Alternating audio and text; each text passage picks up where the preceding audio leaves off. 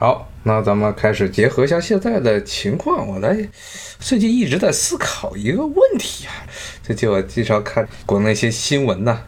原来也跟大家聊过一些话题，之前讲过民粉啊、黄汉的事儿，其实也讲过什么西方唯史论，包括还有个浙大的教授在这儿说，这埃及金字塔都是拿混凝土给浇出来的。因为埃及曾经是英国的半殖民地啊，就算是从那个混凝土开始说的时候，那也十九世纪后半叶了。他们英国人发明波特兰石，这么一种早期的混凝土，那是在十九世纪中叶。这些非常反智的理论，最近我又看见在国内现在是越来越火了，让人觉得有点不可思议。要放十年前，这种很多的这些想法，到现在都不是不可能想象的。就包括啊，我在讲《金钱的崛起》这本书啊，大家也知道，我讲这书其实也是带着批判的眼光来看这书的。但是其中呢，讲讲这书的时候，大家就会还想起了著名的当时宋鸿兵什么货币战争。它里面很多是夸大了，严重的夸大罗斯柴尔德家族在当代的影响力。你说十九世纪它有没有影响？它确实有影响。那当代它自从从二战之后，希特勒这愣头青同志把这犹太人给撵了一顿之后，犹太人在欧洲的势力确实就没有那么强大了。他们在美国可以说是华尔街是非常重要的一支角色，但是你不能把它说成是控制了整个世界，什么背后的政治。这些东西都是很典型的，基本上是不客气说是反制的阴谋论啊，但是呢，却现在横行一时。最早是这个索货币的货币战争，之后就是几乎头期就是核心的希腊唯史论，然后现在扩展到了更荒诞了啊！我因为我看这两天有一个北大历史系的有这么一个博士发了一篇文章，我看在观察者上发了一篇文章，驳斥刚才跟大家讲的浙江大学的这教授。那浙江大学教授说，这个希腊东西都是假的，埃及的东西都是假的，伊朗的东西都是假的。那基本上就是除了中国的东西之外的，全世界各地的古迹全部都是英国人呀或者法国人造的假。就基本上就是跟那个纳粹的这个雅利安人的那个创世神话就差不多了，就只有中国东西是真的，其他国家东西都是这个欧洲人假的，就包括你说是在这些非欧洲的国家地区，埃及就别说了，在伊朗这么一个非常注重自己国家语言保护、历史文化保护的这么一个地方，他说伊朗的那些古迹也都是英国人 造的假，什么德国人造的假。基本上就是一种文化沙文主义了，有句不好听的话，就是文化沙文。除了中国之外的所有的国家的历史，全部都是伪史，不光是西方，他说的是连那些中国的一些周边的其他的文明，伊朗重要的一个文明，更别说印度了，全部都是造假。北大历史系的这个博士啊，他的驳斥是没有任何问题的，因为之前一直一直是有很多人说呀，说中国的这些人文学科经常是放任放任这些民科，所以说啊，就这个博士他从这么一个历史研究、考古研究的角度去讲。把这浙江大学教授的很多的这些观点全部都驳斥一遍，包括常见的现在这些所谓的希腊唯史论，经常就是抓住一个非常细节的地方，死抓住不放。他们说是有问题，他们也没有办法这提出更多的证据说这个东西是真正的作假，反正就说有质疑，然后用这个来质疑整个希腊的历史，整个埃及的历史，整个伊朗的历史。这种观点本来就非常的荒诞。我看在这观察者上发的这些文章啊，这现在成了热门了。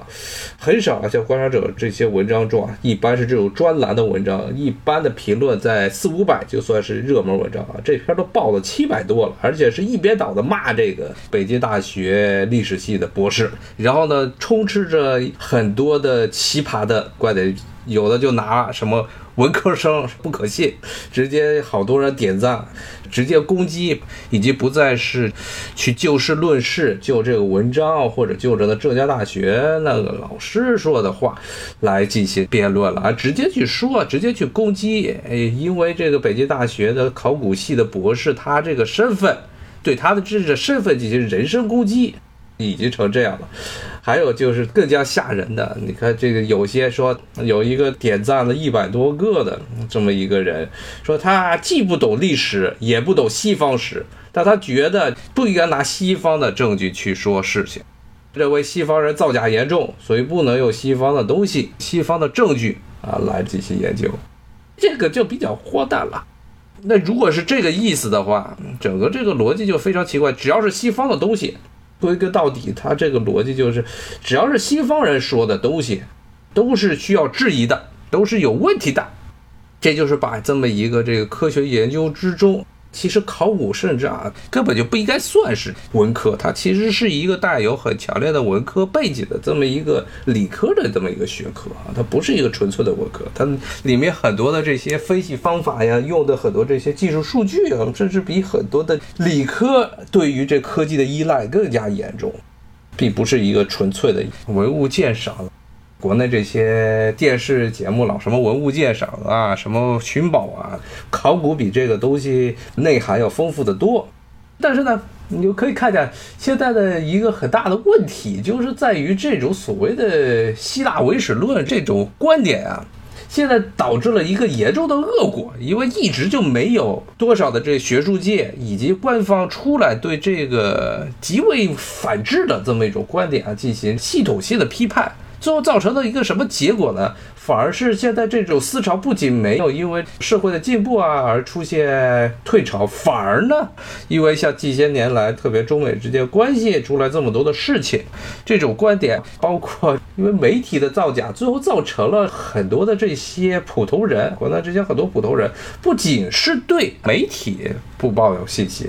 西方媒体甚至呢已经扩张到了整个西方学术界，而且是非常严重的反对西方学术界的任何的观点，认为。西方学术界的所有的证据都是不可能被证实的，所以都需要自己再单独的证明一遍，那就非常荒诞了。那以后这就别搞科学研究了，不光是这所谓的考古学、人文学科，那你说绝大部分现在的重要的很多的物理学、化学、那生物学的，你说这些论文，如果按照这些人的观点来说，那美国的美国的这些医学论文，他是不是也不应该去相信？然后英国的。是不是也不应该相信？欧洲大陆的，是不是都不应该相信？都有可能是造假的，这就是一个无限的造假的循环了。那其实这个东西啊，从这科学上来说啊，从一个科学研究的态度来说，造假是不可能避免的事情，这是真的。但是呢，科学中一个很重要的一个基本的出发点，科研的一个很基本的出发点，就是这些证据。发了一篇论文，讲述了一个事件。无论呢你是这个什么关于这个 RNA 生物学 RNA 的这么一个发现，或者呢是对，比如说埃及帝王谷啊某处这个出土文物和它的一些起源的一些考证，你罗列出的证据，绝大部分情况下是都要经过同行审核的。而且你本身不光是要经过同行审核，而且这也是大家学理科应该都知道的事儿。而且呢，一般来说，如果是有人对你的这个文章，包括其中的一些证据，他要是出现质疑，要有质疑的话，是质疑者这边进行理论。比如说我发了一篇文章，有人第三方啊，有一个大学说我这文章写的有问题，里面有造假，有造假那怎么办？那这个造假是由我这写文章的这边呢，来证明自己是无辜的，还是由那个声称我有造假行为的那一方他去证明？其实现在通用的逻辑一般都是谁提出谁举证，就跟法院一样，告官司都是谁起诉的谁来举证，不然的话就会造成一个严重的恶果。那就是肯定就有很多的人，就每天无休止的说你这文章有这儿有问题，那有问题，然后让你一个一个的去辩驳，然后辩驳完之后，最大的一个问题，这又是科学理性逻辑的一个很大，其实是你无法自证自己的这些东西是完全正确的。一旦出现你说我这东西没有问题，说你看我做了多少次实验，结果都是这个样，人家肯定就会说，那只不过是不是说你这组数据的问题。没准他就会去说，说是你用的那个计算的软件有问题，你可能计算软件操作有问题，要不就是说你的那个图片有可能是造假，这个东西就没办法解释了。如果是一个科学发现，一个科学的最后得出的结论，如果说别人对你进行质疑，你必须得一一的去回应，而且呢，必须是自己来举证的话，那就会陷入这个无休止的这么一个循环。你就算是证明自己在这个问题上没有问题，他还可以从你的发现之中再找出新的有可能存在问题的地方，但他不去举证。他就说你这个的东西，你可能是仪器的问题，你可能是软件的问题，甚至呢是你这实验室是不是老师和学生之间有什么交易，都可以去猜，这这都是造谣了。然后你自己还得去证明，就有点像那个什么让子弹飞里著名的一幕嘛，说你偷吃了两碗粉，小弟正在吃一碗粉儿，说你偷多吃了一碗，然后那小弟说我没吃啊，我就吃了一碗粉，他说我看见我就觉得你吃了。你怎么证明？他也没办法证明。最后这个小弟就气坏了，说：“我怎么证明？我只能把自己的胃给抛开，让大家看，说我这胃里只有一碗粉，没有吃两碗粉。”好，然后这边这个质疑的人说：“啊，你看哦，原来你只吃了一碗粉。”然后这小弟都死了。其实就是这样一个现在的很多的所谓的怀疑论、阴谋论啊，这种反智的观点，其实就是这么一种逻辑。如果你觉得，这科学发现它的这个东西有问题的话，你写文章，你发论文，你去驳斥，所有的举证的程序是由你来完成的，不应该由发现者这一方再继续跟你去捯饬。因为很多的时候捯饬到最后，那可能是你这个发现者这一方要耗费很多的精力，甚至呢耗费很多的精力，最后还不一定能有结果。其实这个观点。也可以适用于现在的所谓的病毒起源，岂不也是这一个道理吗？WHO 已经来过中国多少回了，还在那儿说说这有可能有问题，有可能这有问题，有可能那有问题，说怎么不合作，什么这文章就发的晚了，这就已经不是一个科学研究的问题了。如果你觉得有怀疑，你自己来举证，都已经让你看了这么多了，你如果看不出东西来，那就是没有问题。那如果真的是有问题，那只能说。是你们这些提出质疑者的人寻找证据能力太低太弱。大家也知道，这整个什么 WHO 来中国溯源这东西，现在已经闹成这样，已经完全就是一个政治操作。但这个政治操作其实就是一个很严重的反制的事情。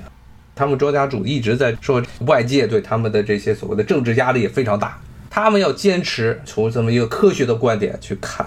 有证据就是有证据，没证据就是没证据。提出的这些观点。如果你能自己觉得这些中方提出的证据是假的，你自己来证明，他们找不到证明的地方，那这就是真的，这就是一个很普通的科学研究的一个程序。当然，你说是不是你找不到问题，就说明这些证据百分之百是真的呢？那也不一定。但是呢，这也是科学研究中一个很重要的一个这个观点，就是当时这托马斯·库恩说过的，可能这些研究啊可能会出现一些悖论。不但出现悖论，大家都是跟你现在的观测这个水平，跟你思考的能力有限。但既如果呢，你以后技术发展之后，你对整个世界的观察比以前要广阔的多，有可能你会得出不同的结论。比如说以后技术发展了，你假设说哪一个科学发现，你说这科学发现中的一些证据，我们经过了新的技术的去研究、去考察，发现它是作假，那之后的事情了。在现阶段，现在的这么一个条件之下，他既然可以自圆其说，而且也找不出来可以确证它是造假或者虚构的事情，但我们现在在这个现在的整个一个科学框架中，它就是作为这么一个可以接受的事实来进行看待，所以它不一定在更加广阔、更多的条件之下，更加变化的条件之下，它不一定成立，但是在限定的一些条件下，它就是成立的。那就在这个条件之下，我就承认它是一个正确的东西。像这种所谓的去找溯源，其实是想把问题全部都栽到中国人头上啊！这事情就是一个典型的反科学操作。既然找不到了，那只能说它没有，要不然你永远都在找。现在的这些所有的观察手段，你无法得出它是在造假的事情，或者是从中国出现的病毒的事情，那这就是这样了。同样的道理也是可以运用在考古学、历史文献研究之中是一样的。你现在找不到啊，没有啊。现在证据确实都是在西方，那没有办法。你中国古代的时候，从什么时候才跟西方有直接的联系的？那是从汉代，而且西汉其实没有直接的联系。也就东汉之后开始慢慢的，罗马和中国这边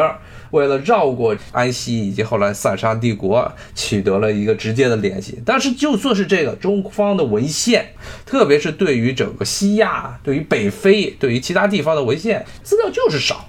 你这是必须承认的事实。就跟你说西方要研究中国的古代历史，你必须要依靠中方的文献是一个道理。那如果他这些批判北大。历史学博士的这些评论，说是西方东西都是不靠谱，所以呢，对西方的文献都要保持着一个怀疑的态度。那你这个东西是不是也可以同样的反应过来，运用于对于中国的研究？中国这些文献的研究，中国古代的文献也不都是真的，很多都是有问题的，而且问题多的是了。比如说这《史记》里讲的这刘邦出生的这奇葩的故事，斩一条白龙，什么白帝出，他就是一个小流氓，把自己的出生啊弄得非常的神神叨叨的啊，这本来就是非常荒诞的故事。还有比如说像这个《史记》中讲这个商，讲这个周啊，这祖先都是怎么出来的？商朝的祖先是怎么出来的？就一个女的在这野地里走，咔踩到了一个巨人的脚印上，她就怀孕了。谁相信啊？按理说这种其实是一种非现实的，不是客观的技术史实的这么一个东西。你能因为这个事情就说整本《史记》是造假吗？那是不是如果是用这样一个逻辑，认为它其中啊西方的有一定的就造假的可能性，那是不是中国的这些史书都有这样的事情？中国其实历朝历代都有，就看吧，这二十四史中经常出现这些神神叨叨的事情，特别是每一朝皇帝诞生的他的整个经历就非常的诡异，绝大部分都是非常诡异的，就是为了给大家塑造那么一个真龙天子的形象。那你会说，因为这个原因，就是说中国古代历史全部都是虚构的，都是假的，这就没办法说了，这就会完全是没有意义的这种讨论了。你唯一的，你如果是对哪一个证据有质疑的话，就是就事论事，不能把整个攻击的矛头、攻击的范围给扩大啊！你说西方人，比如说当时都挖特洛伊，他们说是挖出特洛伊，那德国的那个勒同钦，他在土耳其挖挖出来说是古代希腊荷马史诗中的所谓特洛伊城，他的这个结论是有问题的。这是没得跑，他的结论是有问题。那个城市是不是叫特洛伊？到现在都无法下定论，很有可能根本就不是啊，就是在那片确实有这么一个古城，而且小亚细亚半岛上，就现在土耳其这一带，自古就是人类长期定居的地方，而且文明在这出现的非常早。如果你不相信那个希腊唯史论那些垃圾玩意儿的话，基本上从人类啊文明史啊，在整个土耳其这个小亚细亚半岛，最早至少是有四千年，四千到四千五百年的历史。所以他挖出一个城邦，你说这个城邦就是特洛伊，说是好像从荷马史诗中地理位置考察可能是特洛伊，这种结论肯定是有问题的。而且那个德国人当时挖这个特洛伊城的时候，破坏了很多文化层，对于整个考古遗迹是有不能说是完全毁灭性吧，有很大的损伤的。那你说他当时的这套手段是不是有问题？是有问题。他其实是先有了结论。他说：“这边肯定有一个特洛伊城。”他是跟着结论画了一个靶子，然后去放一支弓箭打这靶子。那他这个是一个非科学的研究的办法。那是否应该批判？是应该批判。但是你呢？因为德国这个人他干的这个事情，就说是整个西方考古学界都要系统性的造假嘛。而且确实是这些观点实在太荒诞了。说整个埃及的金字塔也是这个英国人拿水泥铸的。说波斯波利斯，伊朗人这个自豪。原来波斯第一帝国的礼仪首都，说那些大柱子也都是，要不是英国人拿水泥铸的，就是德国人拿水泥铸出来的。德国人吃饱撑了，跑到那儿去造了些柱子。你去那儿造这柱子有什么用？一点用都没有。而且呢，他你要是真的是要说是吹说这整个西方都是希腊罗马的后裔，你去造这个希腊罗马的假呀？你说造埃及的假还情有可原，可能有那么一点点的联系，因为可能埃及，然后这个美索不达米亚，然后希腊罗马这么一支，嗯，你要是按照这种历史叙述逻辑的话，啊，可能还有个道理。你去波斯造假干嘛？疯了？他就觉得非常荒诞。怎么也想不通，造他们这些假有什么意义？然后呢，还有，如果按照这些希腊唯史论的观点的话，那印度那不也是应该是造假吗？更说得出来了，那他们这套逻辑，英国人在那殖民了一百多年，那那些印度的所有的这些神庙都是英国人盖的，英国人真保证了。而且最重要、最重要的一点啊，这整个这个西方唯史论的一个核心的问题，就是他们认为所有的这些西方的历史，他们的这些历史记录，都是由西方人。所有世界上除了中国之外的所有其他国家的历史记录都是西方人记载的，这就是一个很胡说八道的东西了。这就是一个完全的是忽略了那伊朗的历史，伊朗自己的史观，穆斯林的史观。当然，印度的话稍微克制点，印度人自己没有历史观，但是穆斯林伊斯兰教是有一个非常完备的这么一套史学的。别觉得这个好像现在中东地区是什么样？历史上，这穆斯林、阿拉伯人，包括波斯人，他们是非常注重这些文献的保存的，非常注重文学保存。很多中国，比如说中国西部的历史、边疆史、新疆的历史，我们到现在很大部分的，从这个清朝之后啊，咱们才真正的打败了准噶尔，收复了新疆。之前，明朝。这些黄汉这些所谓民粉吧老说这个，那说是明朝对新疆有实际控制，根本没有，根本没有。最典型的一点，你连历史都不记载。明代一直到清朝收复这个新疆之前，准噶尔之前，所有的历史是从哪儿来的？都是这个穆斯林史官们写的书，什么拉什德史啊，拉什德史，这是讲的是这个伊尔羌汗国的历史。之前的包括著名的《突厥语大词典》，喀什噶尔的一个喀拉喀拉黑汗。卡拉黑韩韩国的一个王室，他底下的人写的这些书，你说这些历史，它其实并非是汉地的历史记载，他们整个它是在整个一个大的中亚的历史文化圈，这个受了波斯文化影响的这么一个文化圈中，他们写的历史是典型的这穆斯林史观啊，一般穆斯林史观。就跟基督教史观有点类似之处啊。基督教史观就是先都所有的，你看这个欧洲中世纪时代的这些编年史，都是从上帝开始创建这个创世开始讲起，亚当夏娃讲起。那这个穆斯林的这些史观也都是这样，先从这远古宗教信仰一直讲到现在。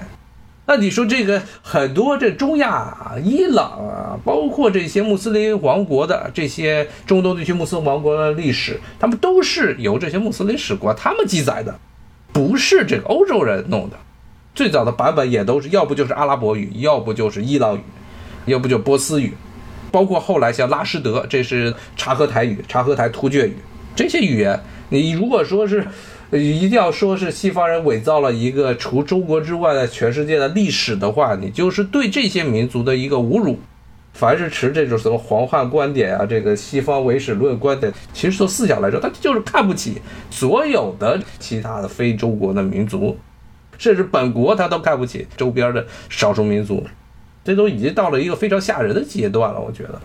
然后呢，包括之前节目也讲过的，像埃及金字塔。这个这个大教授说是什么混凝土浇筑的，他也不看看当年这个阿拉伯人统治埃及时期，阿拉伯的这个阿拉伯人建立的这个阿拉伯帝国，帝国时期就有关于这个金字塔的记载，甚至呢，他们这个阿巴斯王朝最著名的一个哈里发阿蒙。他呢就亲自带人去把胡夫这个最大的那金字塔开了，他要钻进去，他要看，他比较好奇，他是一个对于自然科学、对于考古啊、对于人文非常感兴趣的这么一个哈里发，也就是阿拉伯帝国最高统治者，他自己去跑到这个胡夫金字塔里去看了。好，今天差不多就讲到这儿了，咱们下回再接着讲西方唯史论，谢谢大家，拜拜。